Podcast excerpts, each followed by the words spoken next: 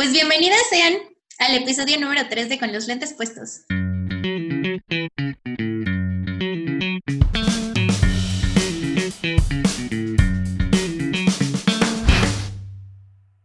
Nosotras somos Fabi y Andrea, dos mujeres feministas que estamos aprendiendo todos los días y que vamos a hablar acaloradamente. Pues aquí estamos, amigas, otra semana con más contenido feminista para todas nosotras. ¿Cómo estás, Andy? Bien, un poco cansada, he estado trabajando mucho toda la semana, tratando de ser una mujer independiente, preguntándome todos los días por qué el feminismo me arruinó ser una mujer casada con hijos. Ay, lo sé, amiga, igual. igual a mí. Pues ahí andamos, está bien. está padre, también da satisfacciones. Y también da satisfacción. Sí, sí, sí. Pues está bien. Espero que todas las que nos estén escuchando también se encuentren muy bien el día de hoy. Entonces, ¿qué te parece si vamos comenzando, amiga? Perfecto. Pues este episodio vamos a hablar sobre los tipos de feminismo, ¿no? Sí, sí, así es. Pues bueno, ya que definimos anteriormente qué es lo que es, qué es lo que quiere y, bueno, de manera muy general. También recordando un poquito que el feminismo es un movimiento muy dinámico y que se ha visto nutrido por activistas, escritoras, filósofas, mujeres de muchas épocas y de muchas nacionalidades, en muchos contextos políticos sociales. Es obvio pensar que existan distintas corrientes que, mm, si bien en esencia pueden buscar el mismo fin, digamos que tienen distintas ideas de cómo podría llegarse a ese fin o qué es necesario hacer para llegar a ese fin. ¿Dirías que es correcto decir que los tipos de feminismo son diferentes porque en la manera en cómo quieren lograr los objetivos del feminismo? O sea, que comparten el mismo objetivo, pero el cómo llegar a eso sería el, lo diferente o por qué pensarías? Digamos que el mismo objetivo general, ¿no? Que así como el máximo fin del feminismo, que es la liberación de la mujer, la emancipación, el fin de la explotación y este, este, sistema de dominación, yo diría que sí, pero también tienen, digámoslo como objetivo general, objetivos específicos. Los objetivos específicos son distintos. ¿Tú dirías que cada tipo de feminismo tiene diferente agenda? Claro, claro que sí. Okay. Así es, amiga. Pues muy bien. ¿Qué te parece si empezamos ahorita con la recopilación en nuestro hermoso rincón ñoño? Va. Ahora esto es lo que nosotras hemos investigado, no lo que opinamos. Entonces, yo lo primero que encontré es que estaba revisando algunos artículos y uno que me llamó mucho la atención que se llama ¿Qué es feminismo y qué tipo de feminista soy? escrito por Michelle uh, Friedman y otras autoras. Ellas describen que existen, ellas dividirían cinco categorías del feminismo. Este artículo fue escrito en 1987, entonces creo que actualmente podríamos encontrar algunas diferencias o muchas más categorías, como me pasó y ahorita voy a mencionar. Sí, claro. Entonces, el feminismo que ellas mencionan es que existe un feminismo liberal, uno radical, uno marxista, uno socialista y uno al que ya ellas llaman el feminismo del tercer mundo, que este nombre me causó Ay, Dios, es que yo creo que como ven el mundo me sentí ofendida. Dije, ¿cómo dicen estas cosas? Pero bueno, ya sabemos que ya no ya, por llamarlo así, ya me imagino que son blancas supremacistas. Sí. Así. Que siempre como que tal vez sus intenciones son buenas porque están definiéndolo y de alguna manera si lees el texto como que lo que dicen tiene em, sentido, pero la manera en que catalogan las cosas también es un problema, ¿no? Entonces también hay que tomar eso mucho en cuenta. Y es que antes de, que continuemos con esto, me gustaría decir algo rapidísimo que creo que tú y yo somos mujeres de ciencia y si algo he aprendido es que aún haya una ciencia y se haya llegado a algo por un método científico, no quiere decir que sea una verdad completa. Yo leo todos los, bueno, ahorita no porque me acabo de graduar, pero antes estaba leyendo todos los días miles de artículos en los cuales la mitad me decían una cosa, otra parte me decían lo contrario, y todos son ciencia. Entonces también hay sí, claro, y todas tienen resultados. Y todos siguieron el método científico y eso, simplemente hay que aprender a ser críticos con la información que estamos obteniendo. No todo es 100% así y hay una única y exclusiva opinión. Imposible. Sí, claro. Cuando alguien les diga, es que yo leí en un artículo, le dices, ay, corazón, ahorita te saco 100 que dicen lo contrario. Entonces. Sí, claro. No hay que ser absolutistas, por favor. Por favor. Entonces, también decía que los diferentes, este mismo artículo dice que los diferentes tipos de feminismo que emergieron reflejaron las diferentes oposiciones sociales y de clase de las mujeres que tomaron la causa del feminismo. Entonces, decía que mientras que el feminismo liberal ha sido promovido por mujeres de clase media y refleja sus intereses, el feminismo marxista y socialista ha sido recibido por trabajadoras de clase, así como algunas mujeres de clase media. Entonces, como que eso también nos está diciendo algo que creo que tiene un poco de sentido, que es que los de qué tipo de feminista te consideras también depende mucho de dónde vienes y qué experiencias has tenido. Sí, claro. Porque nuestras experiencias también reflejan nuestras necesidades al final del día. Sí, por supuesto, nuestro contexto y todo. Exactamente, por más que intentamos como considerar un feminismo genérico que empodera a todas las mujeres, siempre van a haber ciertas prioridades eh, de acuerdo a nuestros ojos. Sí, claro, sí, sí, como sí. en todo. Y vivencias que no vas a terminar de entender. ¿Cómo? Que vivencias que no vas a terminar de entender desde tu perspectiva.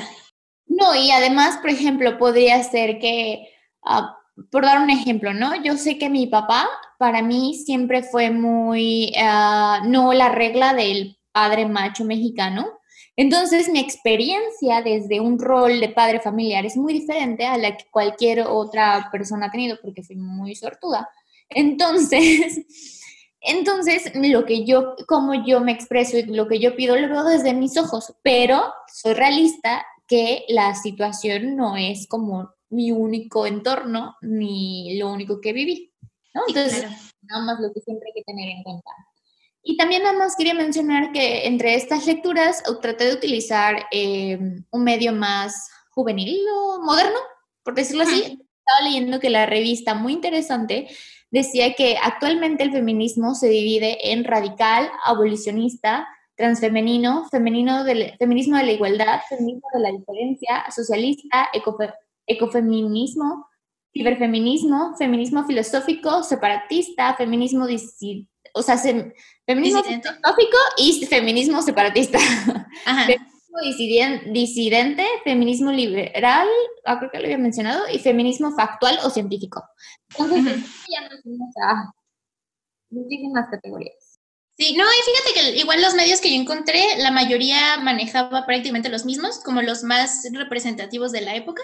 Sin embargo, siento que hay un tema con el abolicionista que mencionaste, Ajá. que ciertas corrientes y algunas activistas y personas ahí pensantes del feminismo no lo consideran como una corriente como tal, porque es más bien una herramienta de análisis. Ok. Ese y él también lo había visto de otro, pero no recuerdo, que sí lo había visto en algunos medios como un tipo de feminismo, pero en otros como no. Ok. Como, Entonces- no, no, no, eso lo tiene que tener todos los feminismos o si no, no es feminismo. Entonces, Entonces sí está un poquito el debate, pero sí prácticamente encontré los mismos. Viendo como todas estas categorías, podríamos decir que está mal que los hombres generalicen que las feministas son de una manera o de otra, ¿no? Porque estamos sí, claro. muchísimos tipos de feministas y a pesar de que el objetivo máximo más grande podría ser el mismo, estamos hablando de miles, miles de, bueno, no miles, pero estamos hablando de muchísimas categorías y miles de pensamientos e ideas que a lo mejor habrán otros mini feminismos que no han sido todavía nombrados, por decirlo así. O a lo mejor tan visibilizados, ¿no? Ajá, si pasamos de cinco categorías de hace unos años a ahorita que ya tenemos todas las que mencionamos, entonces Ujú. estamos viendo que esto está cambiando constantemente. Sí, claro. Y, eh, ay, también había otro, que aquí lo mencioné, pero ya no lo escribí, que son las TERFs, que son las, ah, ¿cómo se llaman? ¿Cómo se dice? Eh, son las que excluyen a las transgénero, no, feministas radicales excluyentes de los transgénero. ¿Es correcto? Quisiera no decir nada de eso, amiga. Ok. No lo vamos a mencionar, pero me parece que también existe esa corriente. O sea, gente que se identifica como eso, ¿no? Bueno, no, amiga, no, no. Vamos a ver, porque, o sea, porque yo, a mí algo que me conflictó un poco es como que algunas feministas, imagino que radicales, dicen que los transgénero no forman parte del feminismo. Es Ay, es que es todo un tema complicado, amiga. Sí, sí, sí. ¿qué te parece si empezamos mejor con los tipos y ya luego iremos platicando esas cuestiones? Perfecto. Y em, esta vez nada más vamos a hablar de unos cuantos, ¿no? Y ya luego seguiremos platicando los demás. Pues comencemos con el liberal. Me parece perfecto. ¿Quieres comenzar, Andy? Va. Ah, y también nada más quería mencionar que en las páginas como de la ONU, como ellos no definen el feminismo, definen como igualdad de género, pues no tienen definiciones de los tipos de feminismo. O sea, para ellos no es una visión porque no lo toman como un feminismo, sino como igualdad de género. Entonces, eh, comenzando con el liberal, en lo que yo leí decía que el liberal es aquel que procura promover el reconocimiento y la aceptación de las capacidades de las mujeres en actividades y trabajos que se han asociado históricamente a los hombres. Eh, las liberales definieron el problema principal de las mujeres eh, como su exclusión en la esfera pública, impulsando reformas relacionadas con la inclusión de las mismas en el mercado laboral y político. Es decir, prácticamente dicen las liberales que ellas nunca han sido consideradas en ninguna de estas esferas, entonces ellas están buscando eh, tener una participación y poder tomar decisiones. Entonces dice que se enfocaron en, en poder competir con los hombres en igualdad de condiciones en el mundo profesional, político y el mercado laboral, por decir las esferas más importantes. Ellas afirman que las mujeres, como los hombres, están dotados de razón y por lo tanto su capacidad de elegir tiene el mismo valor que los hombres. Y eh, dice que eh, las mujeres deberían tener, eh, deberían practicar el ejercicio de libre elección, el cual está limitado. Por lo tanto, el feminismo liberal busca la eliminación de estas limitaciones, por decirlo de esa manera.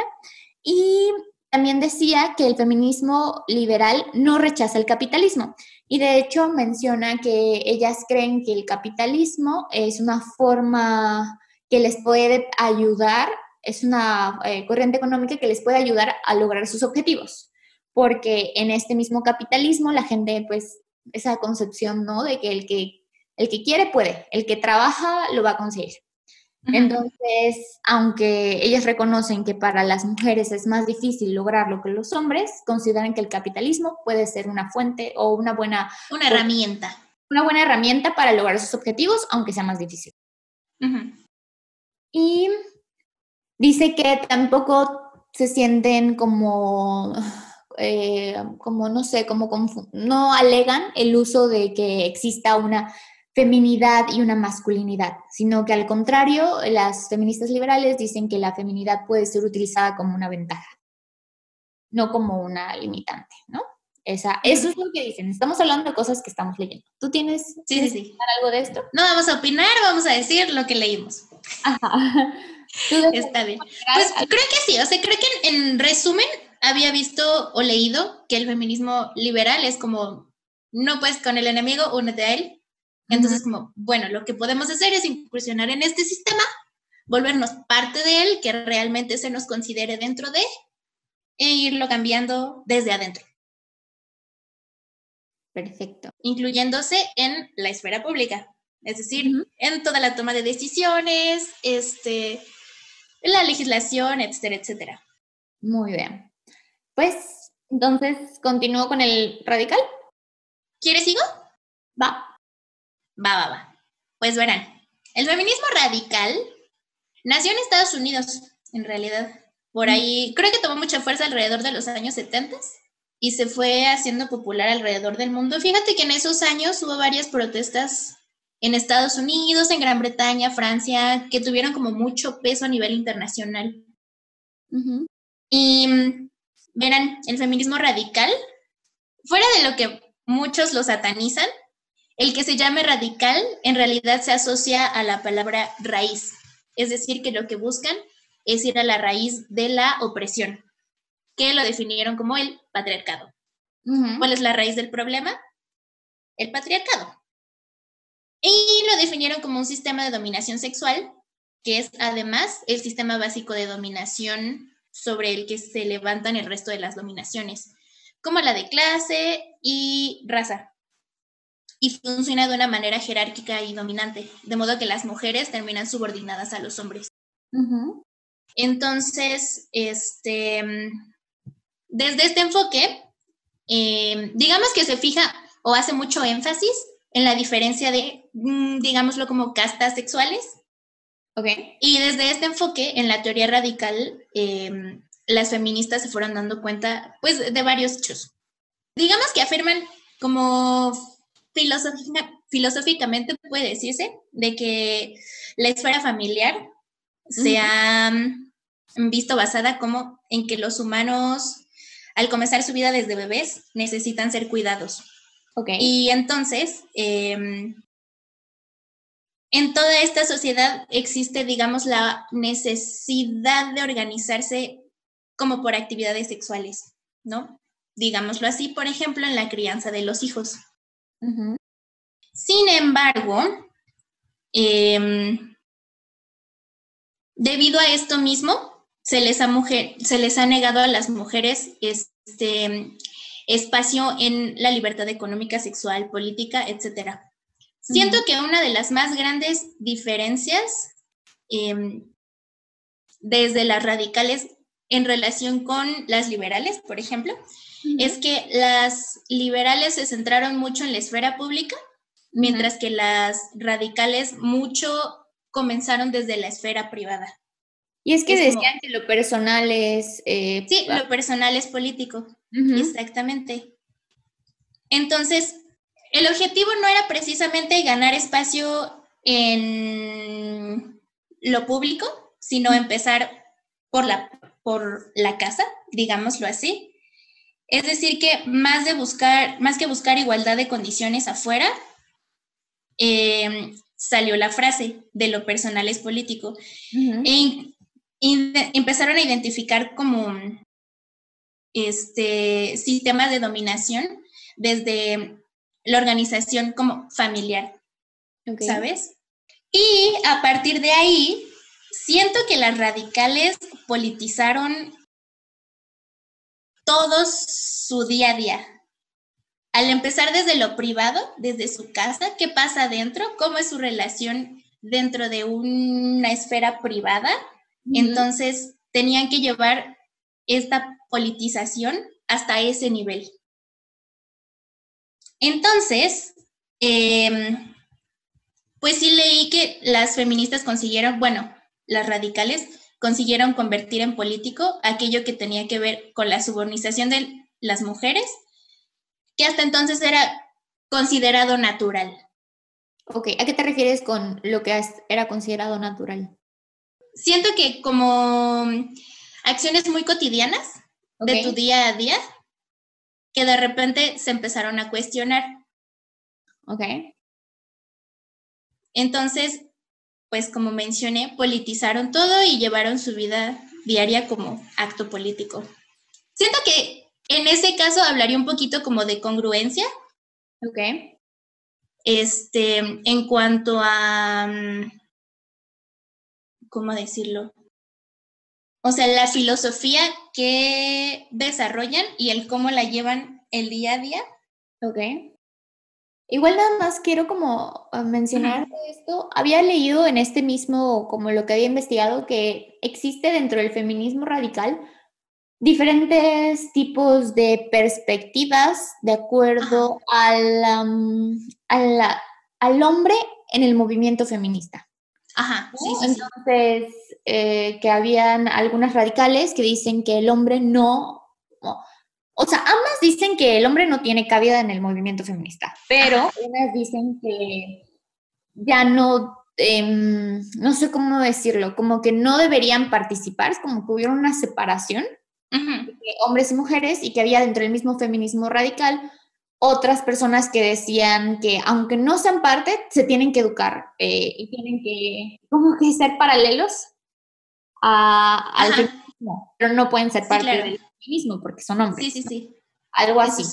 como que hablando dentro del mismo radical que existen otras vertientes, una más un poco eh, no quiero utilizar la palabra extremista, pero un poco más... Más separatista. Más separatista, ajá. Sí. Pues de hecho creo que de por sí el feminismo radical es bastante separatista. O sea, sí busca eh, espacios muy exclusivos para mujeres. Y creo que ese es realmente el problema que a veces podrían decir que es como trans excluyente, que sí es muy separatista. O sea, muy, es como aquí, que aquí mujeres. Siento que eso sería más bien como la cuestión. Pero en general sí es muy separatista. ¿Y tú crees que actualmente el feminismo más conocido sería el radical, ¿no? Que es como el que del que todo el mundo habla, siento, en este momento, en la actualidad en la que estamos viendo 2020.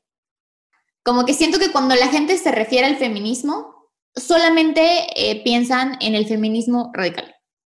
En especial gente de fuera del feminismo, gente que no participa en el feminismo.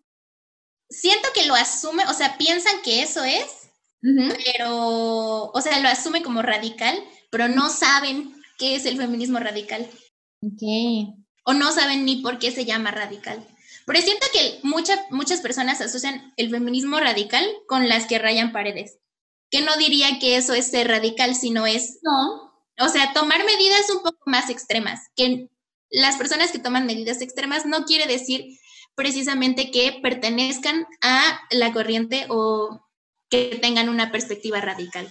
Yo, quiero como que lo que he estado leyendo y eso, sí veo mucho que dicen que son actos de vandalismo, con lo cual estoy completamente en contra. Para mí esto es una, digamos, una especie de revolución que va en nuestro pensamiento, en nuestra forma de vida, en nuestro cambio y todas las buenas revoluciones tienen consecuencias.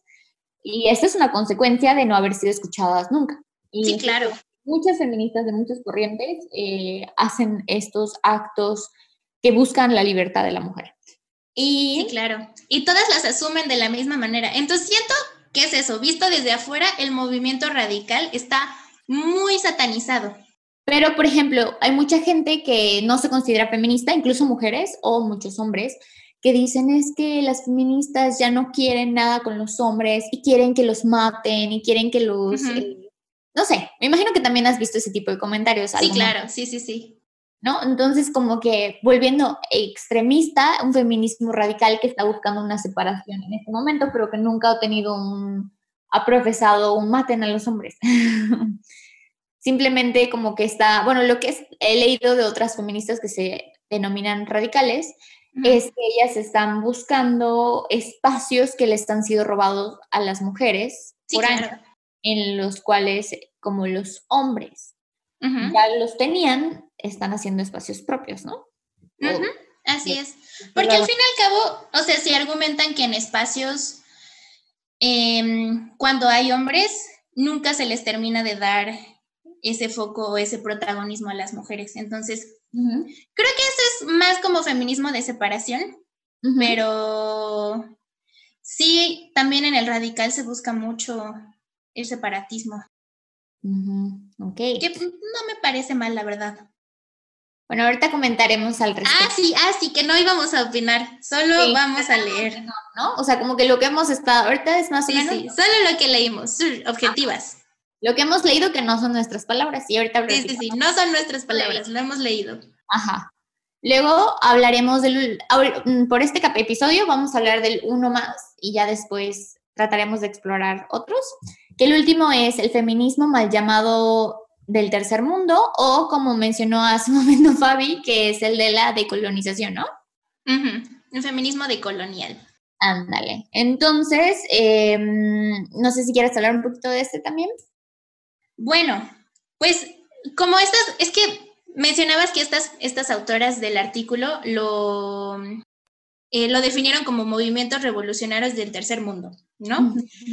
que peleaban por la liberación, digámoslo, nacional del colonialismo o el imperialismo y que trabajaban hacia una transición. Decían ellas que hacia el socialismo, pero bueno, vemos. Entonces, bueno, haciendo alusión a este nombre tan horrible, supusimos que se trataba más como del feminismo decolonial, como es llamado ahorita, este, que en realidad es definido eh, como una corriente que digamos que es un movimiento un tanto revisionista de la política feminista, que considera que tiene un sesgo occidental, blanco y burgués. Y hacen mucho énfasis en visibilizar la desigualdad de raza, de etnia, de clase, de sexo, de género. Y está bastante, bastante extendido, principalmente en sureste asiático, África, Medio Oriente y creo que también está muy difundido en Latinoamérica. Entonces, creo que por eso podrían llamarlo a estas personas como de tercer mundo, pero ese término me parece horrible. Horrible. Ya no se usa, ya no se usa. No, ya nadie dice tercer mundo. ¿Qué decimos primer mundo, ¿verdad? Pero creo que también está mal. Porque mantuvieron primer mundo, obviamente la gente del primer mundo, y países en vías de desarrollo. Sí. ahí vamos mejorando poco a poco el, el diálogo. Pues sí, a ver, a ver cómo vamos. y se supone que lo que implica es asumir una postura ética y política en que, bueno, así como también todas las acciones individuales y colectivas, em, pero desde las vivencias de las mujeres en su propio contexto. Es decir, bueno, vamos a dejar de analizarlo en general, porque ¿qué crees? Lo que pasa en Europa y lo que han teorizado todas estas mujeres no pasa de la misma manera en mi contexto social, por ejemplo, como latinoamericana, ¿no? Entonces, Creo que también hacen mucho énfasis, por ejemplo, en el feminismo latinoamericano, de revivir como muchas costumbres ancestrales. Oh. Entonces, está padre y darle como mucha voz a, este, a mujeres indígenas, que, pues sí, es, muchas veces les ha tocado con pues condiciones terribles. Entonces, sí creo de, de, la interseccionalidad, eh, podemos hablar y podemos decir que las mujeres eh, indígenas están en las peores condiciones, porque se les mezclan muchas cosas como que son mujer, son indígenas, son de piel eh, un poco más oscura, entonces todo eso en la interseccionalidad las pone abajo, en, en el peldaño que se ha creado en este mundo. Sí, claro. Pues también el feminismo este, afroamericano. Que en alguna ocasión leí un libro de una, este, una feminista afroamericana, Bell Hooks. Que sí también hace una crítica muy fuerte al, feminismo llamado blanco. Ok. Y es que siento que eso también es un tema un poco delicado. Me parece que cuando hablamos mucho de este tipo de movimientos, de cualquier movimiento que sea, es muy importante tratar de verlo desde una postura mm, más desde arriba y amplia. Cuando empezamos a ver las cosas simplemente de nuestros ojos, nos volvemos como los caballitos que decían que les ponían algo para que no vieran a los lados. Entonces nuestro movimiento se vuelve muy limitado, aunque las intenciones sean buenas, ¿no? Entonces, eh, es muy delicado porque pasa mucho con... Voy a utilizar el ejemplo del feminismo porque siento que es de lo que estamos hablando, pero en cualquier movimiento entra esto. Las intenciones son buenas, pero a veces no siempre es bien ejecutado porque se ve visto por gente que está cegada por su privilegio. Es decir, a veces, muchas veces este feminismo blanco, o si le queremos decir de esta manera, o incluso en México, nosotras somos mexicanas. Muchas feministas que viven en condiciones de privilegio, eh, a veces cuando dan un discurso feminista, como no dan tres pasos para atrás para reaccionar, a veces dejamos olvidadas a otras personas. Sí, claro. A veces nuestros comentarios terminan afectando a, a nuestra misma causa. Se nos olvidan, incluso yo he sido esa persona, que se nos olvida un poco cuál es la verdadera causa y qué es lo que estamos haciendo, porque lo estoy viendo desde mis ojos de privilegio. Por ejemplo, decir, cuando una mujer dice, es que yo no creo que los hombres eh, son unos abusivos, ¿no? Porque a mí nunca me ha tocado esa vivencia, porque no, no, y no lo entiendo. No podemos hablar y profesar desde nuestro contexto. No es como funcionan los movimientos. Tenemos claro en las demás personas. Sí, claro. El que a ti no te suceda no significa que ese problema no existe.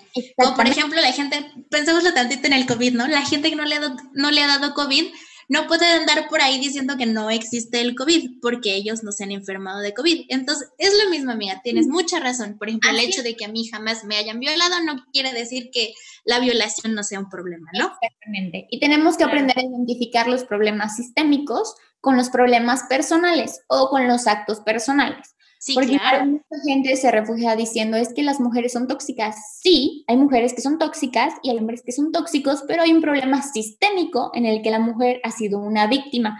No quiere decir que no existan mujeres eh, malas o hombres malos, o sea, no somos personas. Entonces hay que aprender un poco a ser un poco más críticos y analíticos con la forma en la que profesamos todos nuestros discursos para la gente que lo critica y para la gente que lo dice porque con las mismas expresiones podemos dañar a otras personas. Y con todo esto, eh, quisiera nada más preguntarte, Fabi, ya más personal, ¿tú sientes que perteneces a algún tipo de feminismo? ¿Categoría? Está complicada, amiga, porque sinceramente sí estoy de acuerdo con muchas ideas radicales. No todas, pero con muchas sí estoy muy de acuerdo, amiga. Entonces creo que sí, creo que sí es como un poquito a la que más me acerco. Como en qué dirías que estás de acuerdo y en qué en desacuerdo?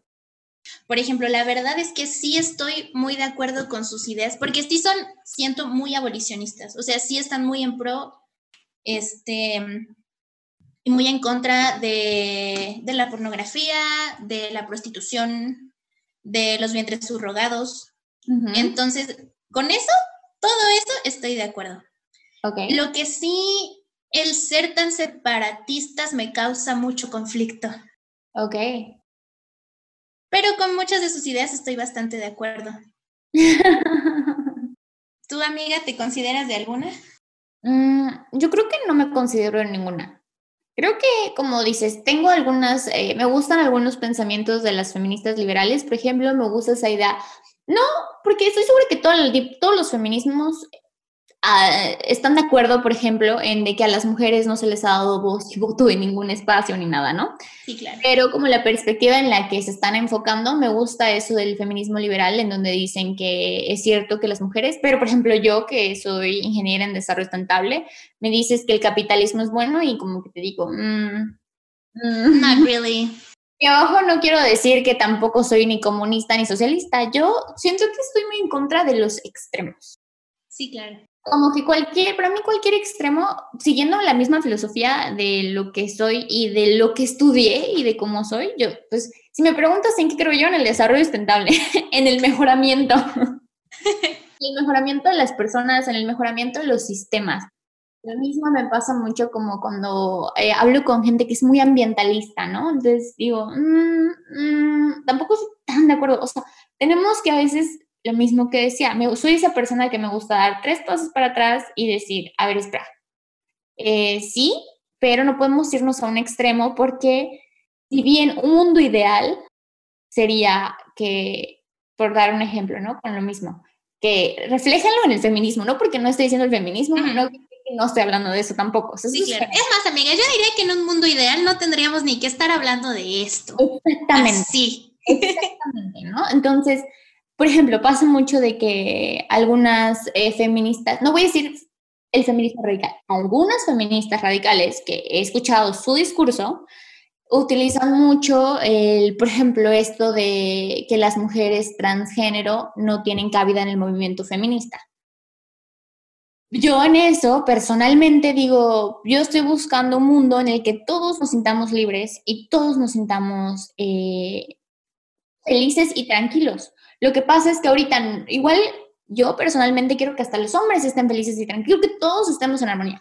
Pero como los hombres tienen una ventaja competitiva, o sea, su carrera está empezando en las 50 millas, nosotras en cero, pues evidentemente yo que quiero ahorita que empujen las que están en cero, y ya que todos estemos en 50, nos ponemos a hablar de, del mundo maravilloso que estamos buscando, ¿no? Sí, claro, sí, sí, sí.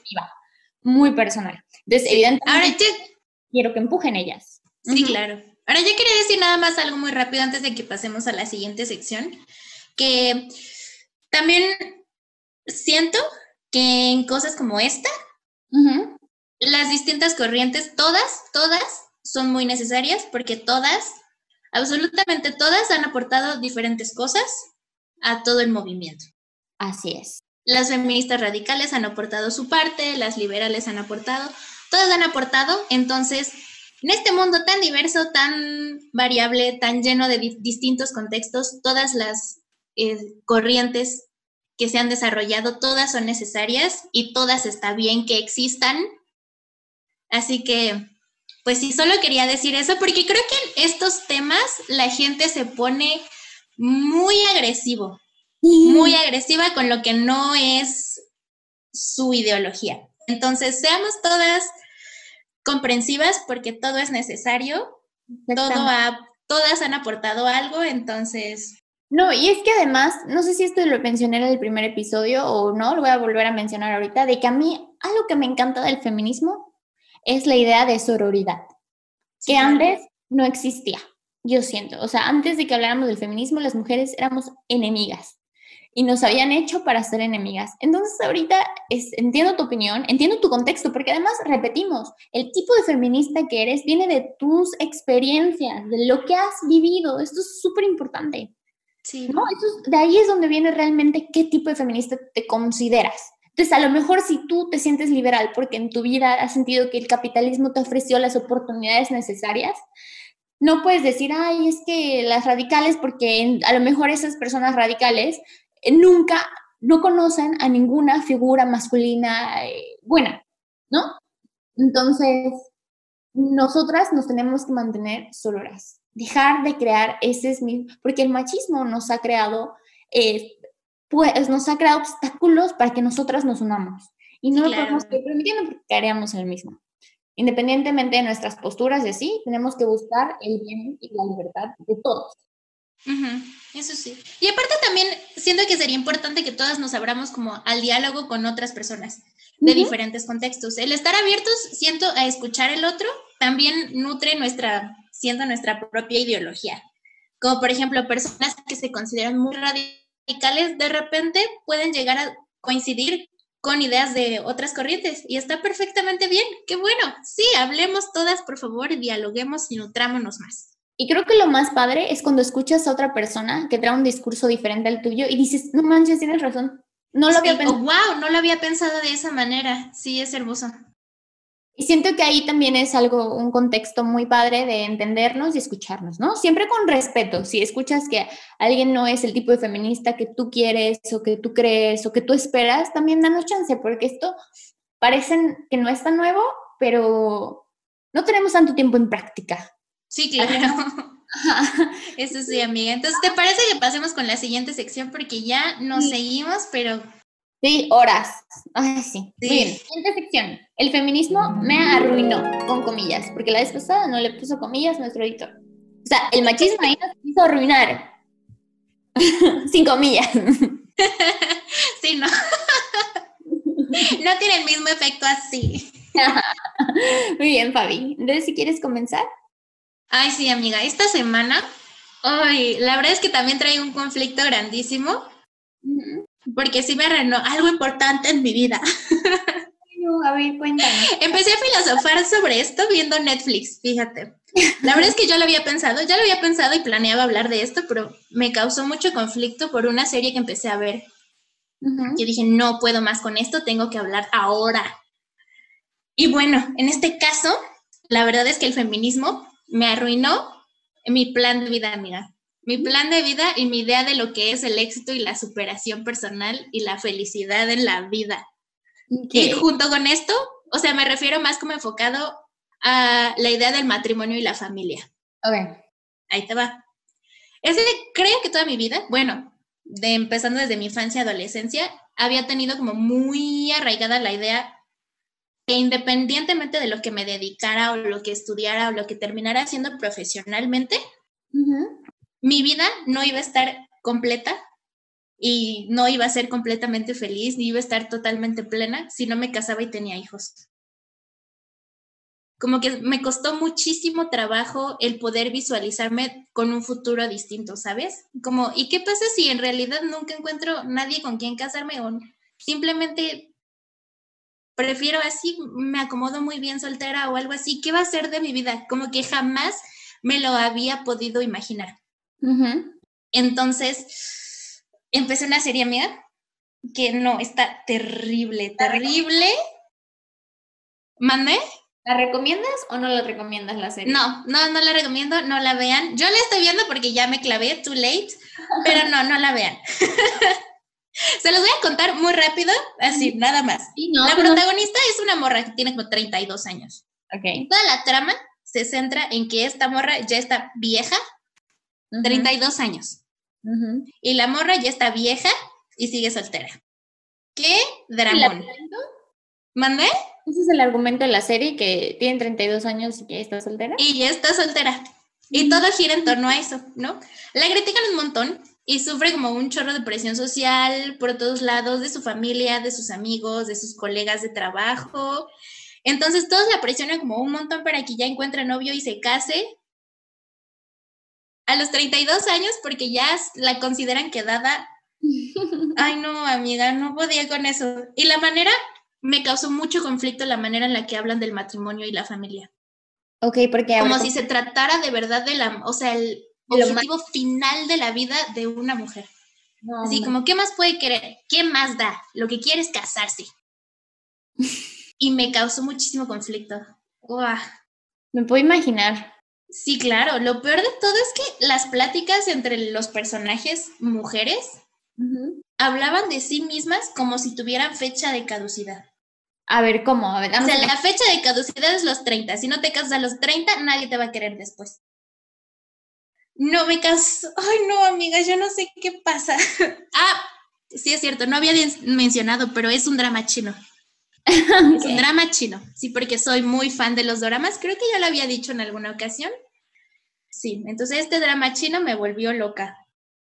No, y es que además los hombres jamás han sentido que tienen fecha de caducidad. O sea, ¿cuántos sugar conocemos que andan, son señores y andan con muchachitas jovencitas? ¿Tú crees que esa gente eh, dice, ay, es que ya estoy muy viejo para encontrar el amor? No, amigas, por eso tenemos nuestros sueños, tienen que ser, ser sugar mummies para que cuando tengamos 50 tengamos a nuestros jovenzuelos, o sea, tranquilas.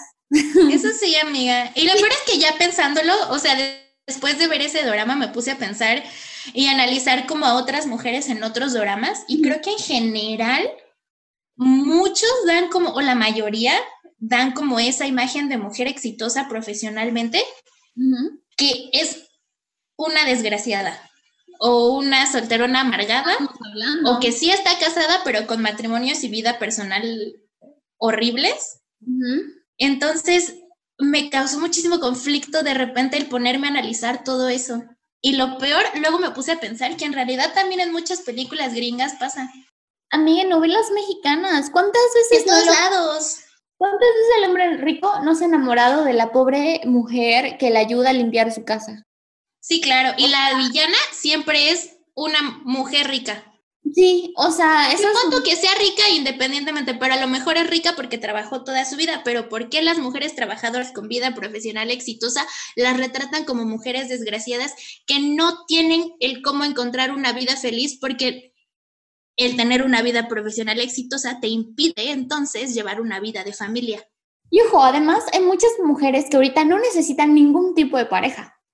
Claro. Que se sienten completamente realizadas, que tienen eh, un trabajo, el trabajo de sus sueños, el trabajo de su vida, que nunca quisieron hijos, o a lo mejor en algún momento quisieron, pero luego no resultó, y ellas están increíblemente felices. Entonces. Claro, y, y, totalmente satisfechas con su vida.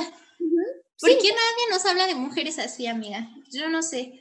E incluso, por ejemplo, ya pensando un poco como en series y películas de este lado del mundo, por ejemplo, en películas gringas, pensé, por ejemplo, en El Diablo Viste la Moda, que Miranda, o sea, es una, o sea, es el máximo exponente de editoras de moda, o sea, es la más chida, es la editora. Sí. Y aún así, siendo la mujer que es, cuando retrataron su vida privada, amiga, ¿cómo era? Horrible y todos la odiaban. Es como, ¿por qué? ¿Por qué la tiene que retratar así? Por ejemplo, también en otra película, esta de Sandra Bullock, La Propuesta, que al principio ves que también era una desgraciada. ¿Y qué pasó cuando encontró el amor? Ay, ya, ya cambió. Ya, ¿por qué? Porque ya es feliz, ya encontró la felicidad, la verdadera felicidad que solo te trae el matrimonio y el amor. No, y además recordemos que todo esto son ideas que nos han inculcado, porque si pensamos en un hombre exitoso en las películas, es el hombre que está casado con una mujer que es divina, que es muy inteligente, que seguramente es preciosa, que además tiene un amante, que además tiene, es el mejor eh, futbolista eh, del golf, que tiene amigos, que tiene una vida. O sea, ellos sí pueden tener el paquete completo y nosotras nunca. Sí, claro. Paquete completo. Y si lo tenemos, somos juzgadas. Entonces, no, no, no más.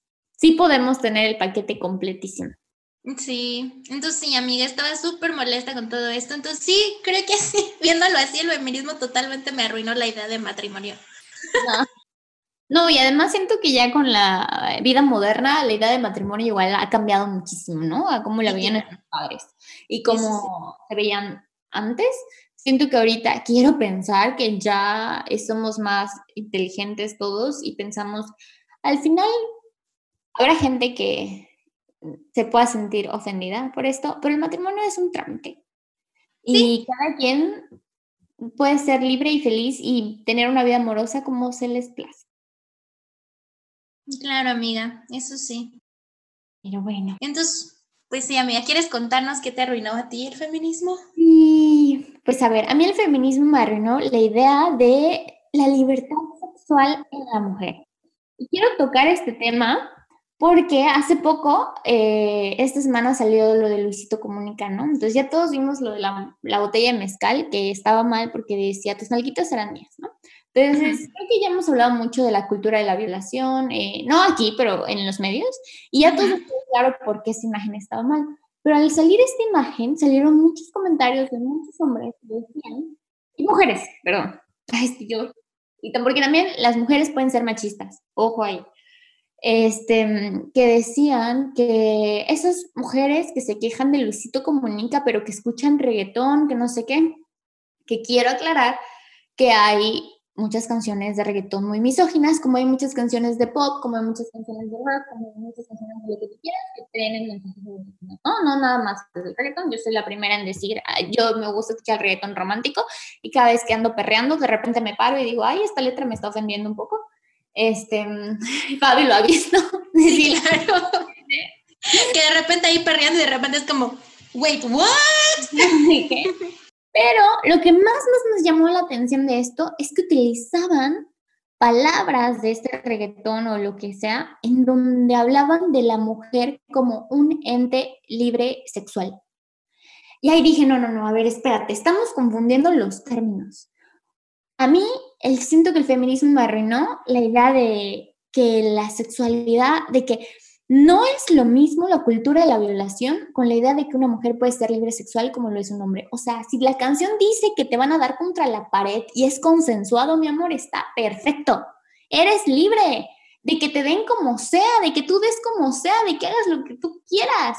Y es consensuado. Y si estás entera y si estás sobria ¿no? Entonces hay que escuchar un poquito el discurso, porque antes era un tabú, ¿no? Igual a mí me pasaba que yo veía a una niña con un novio y luego cortaba y tenía otro novio y yo, ay, por Dios, hasta que entendí que la mujer puede ser igual de libre sexualmente que un hombre, porque a los hombres nadie los juzga, a los hombres nadie les dice que está mal que, que se los metan por donde quieran, y cuando ellos son los primeros en inventar cosa y media, y a las mujeres escuchar esto y decir, es que, ¿por qué no les ofende lo de que un reggaetonero diga que una mujer puede perrear y le pueden perrear?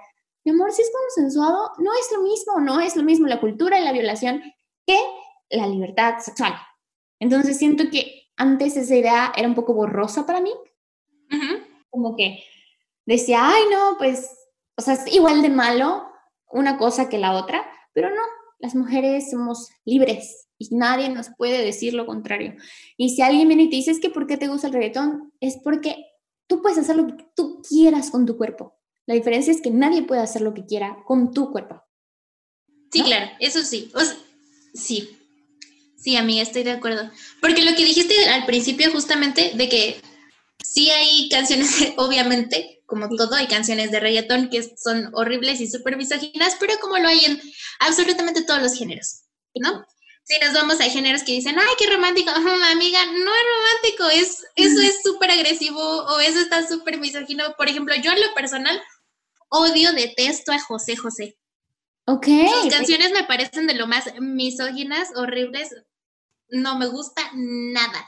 Y todos dirían, ay, qué romántico, pues no me gustan sus letras. Entonces ahí es donde tenemos que tener mucho cuidado con cómo estamos defendiendo, porque no puede ser que porque exista un ritmo o exista una canción que esté así, eh, puedan hablar eh, y puedan decir que estamos siendo incongruentes. No, nosotros seguimos siendo congruentes. Queremos libertad sexual, queremos libertad de hablar y de decir lo que se nos dé nuestra chingada gana sin que se metan. ¿Por qué nos están juzgando? Además, ¿qué chingos les importa si a mí me gusta el pinche reggaetón? Regresamos a lo mismo. ¿Por qué están opinando cosas en las que no tienen cabida? No es lo mismo la cultura de la violación que los otros. ¿Ok? Claro. Eso Cuando la canción diga, cuando la canción diga, te voy a, te lo voy a hacer mientras estás borracha, eh, te lo voy a hacer sin que te des cuenta, te lo voy a hacer sin que tú quieras, ahí sí, todos nos vamos a caer en contra de esa persona y vamos a decir, eh, espérate. Claro que hay muchas que obviamente sí. No, luego yo cuando estaba, porque esa discusión también la tuve con él, porque estaba preguntando, ¿no? Que cómo era lo mismo y cómo era diferente y que no sé qué. Y yo le decía, a mí se me hace muchísimo más ofensiva la canción de Molotov de puto. Eh, creo que estaban comparando con Zafaira. A mí Zafaira no me gusta, si soy muy honesta. Yo escucho puro reggaetón romántico. Este, pero digo, pues está peor esa canción que ha sido el himno mexicano. Amigos, entonces no seamos hipócritas. Y que se niegan a dejar de cantar. A ver. Entonces ahí es donde digo, por Dios, la hipocresía. Pero ¿sabes qué? Se me hace súper interesante esto de lo de las letras. Algún día deberíamos como analizar canciones que no ¿Sí? Eran machistas. Sí, sí, súper sí. Súper machistas. Sí, claro. De hecho, también iba, iba a hablar de muchas de esas bandas en, la parte de, justo en esta sección, amiga, porque sí era muy fan. Entonces, sí, creo que, mira, de eso van a salir muchos temas. Entonces, ¿qué te parece, amiga, si pasamos a la última sección? Excelente, muy bien. Si quieres comenzar. Va, va, va. Ay, nuestra divertida sección de los hombres del Internet. Vamos a ver qué opinan. Como si no opinaran ya lo suficiente en todos los medios. Ay, sí, qué horror. Les damos su espacio para que no se quejen. en la sección de hoy, amiga, fíjate, encontré, hoy igual traigo este posts de Facebook Ok.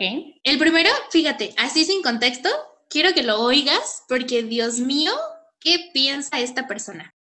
Ok, a ver. Escucha esta parte. Dice, no mames, en México no existe el patriarcado.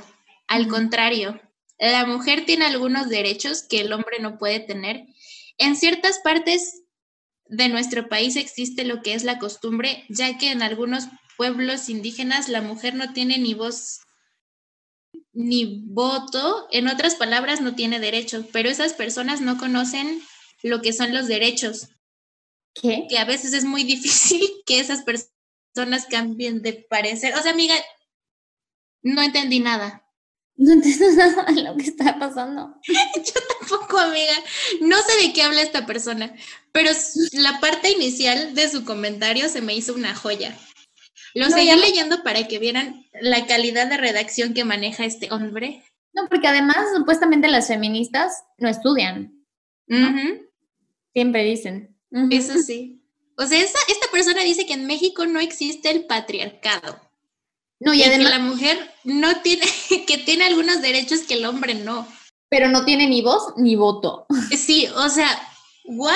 Y aparte no, lo que puso al último. Lo que, espera, la parte que dice que estas personas no conocen lo que son los derechos. Ok. Amigo, eso sonó muy mal. Creo que no se paró a leerlo después de escribirlo. Ay, es que la gente ahorita últimamente no, no piensa muy bien. Sí, no, amiga, siendo que no leen lo que escriben de verdad. Y el segundo que traje, amiga, no, es una joya. A ver. Fíjate que lo vi en un post. Es que esta semana em, sucedió una manifestación en Chihuahua. Y estuvo terrible. Terminó de una manera terrible porque hubo mucha represión. O sea, sí llegó represión policial muy violenta y detuvieron a muchas, muchas protestantes. Y según supe, la soltaron incluso después de varias horas y bajo fianza, amiga.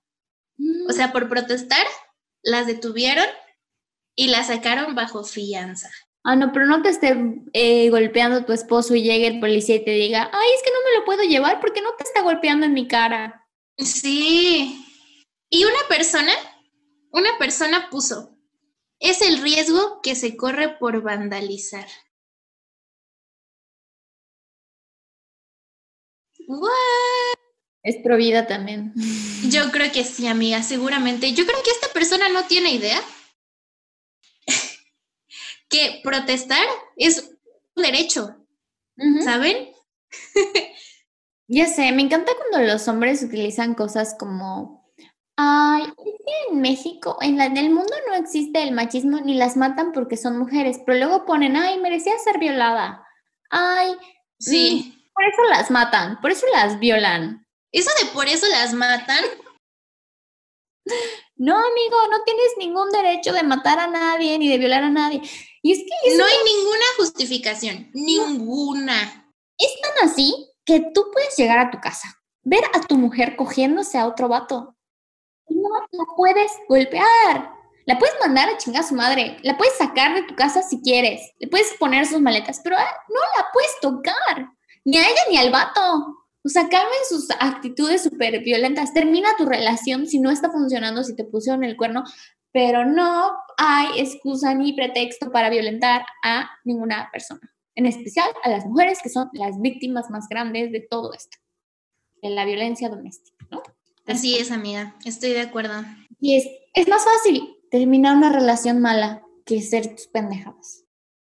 Digo, ay, qué horror. Luego lo escucha mi papá. ¿Qué va a decir de mí? Eso sí, amiga. Ay, no, esto le escucha a mi mamá también. Qué horror. bueno, entonces yo voy a leer una hora. Este, no sé si es hombre o mujer quien lo escribió, pero vamos a ver. Dice, por Dios, si una mujer después, por Dios, si una mujer después de beber se va a la cama con un hombre, es porque ella quiso, no por el alcohol. Eso de que estaba borracha, de aprovecharse, es un engaño. Ustedes saben mejor que uno lo que están haciendo cuando están borrachas. Creo que esta persona no tiene la más mínima idea de lo que es el consentimiento. No, seguramente esta persona la han violado o es un violador. Así que, ojo ahí, foco rojo. Tengo otro. Porque te acuerdas que te estaba diciendo la noticia de que hay un movimiento antifeminista o algo así. No he leído muy bien de eso, ¿no? Pero que ah, sí, sí, sí, sí.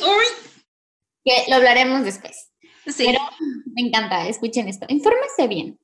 Él se llama MGTOW por su nombre en inglés, que no sé cuál es, la verdad.